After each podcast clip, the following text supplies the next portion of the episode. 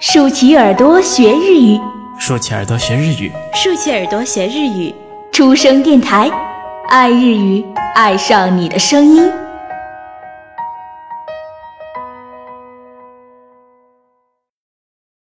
书生阅读书。2009年、ヨーロッパ8カ国を巡る一人旅。何も持たない、ただの私、 となった坂本真綾が、これまでを振り返り、これからを見つめた37日間の全記憶が、この一作に、長編エッセイ、From Everywhere。作者、坂本真綾。朗読、初恋教学部、レモン。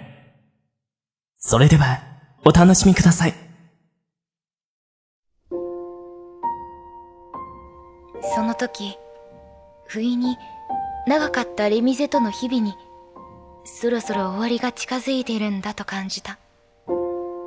もちろん、その一回で満足してしまったわけじゃない。もっと先へという貪欲な気持ちがなくなってもいない。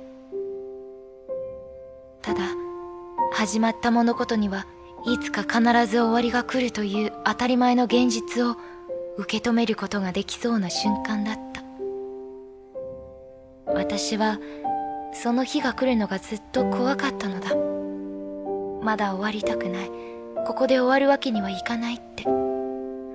終わってしまうということは手から離れてもう戻ってこない決定的な別れのように思っていたから。でも、あの日、何かが変わった。終わりは消えてなくなる時という意味じゃない。大事なのは手放した後に何が残るかなんだ。その先の未来を生きていく時、石ころとして持ち歩くことになるのか、それともピカピカの宝石になってずっと光り続けるのか。それを決めるのは今の自分。そしてどちらにせよ、ずっと私の中に残っていくものには違いない。そう気づいたから、私の目線の先には次なるプロセス、本当の意味での終わりが見え始めたのだと分かった。今日、あのチューニングを聞いたら泣けてきた。あんなに苦しかったのに、何度もやめたいと思ったくせに、やっぱり好きなんだな、私。最後の最後まで私にできることを精一杯やるだけだ。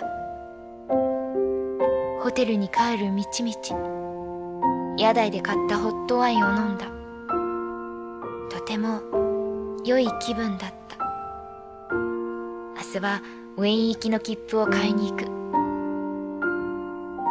今日も万歩計の数字は2万歩超え。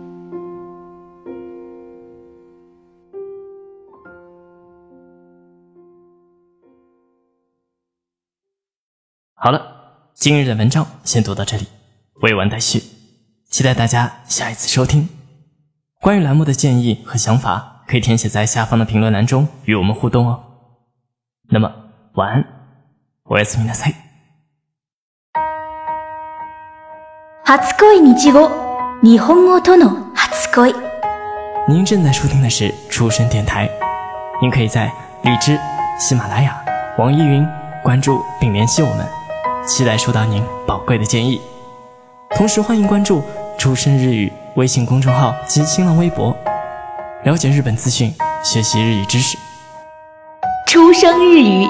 成就你的日语梦。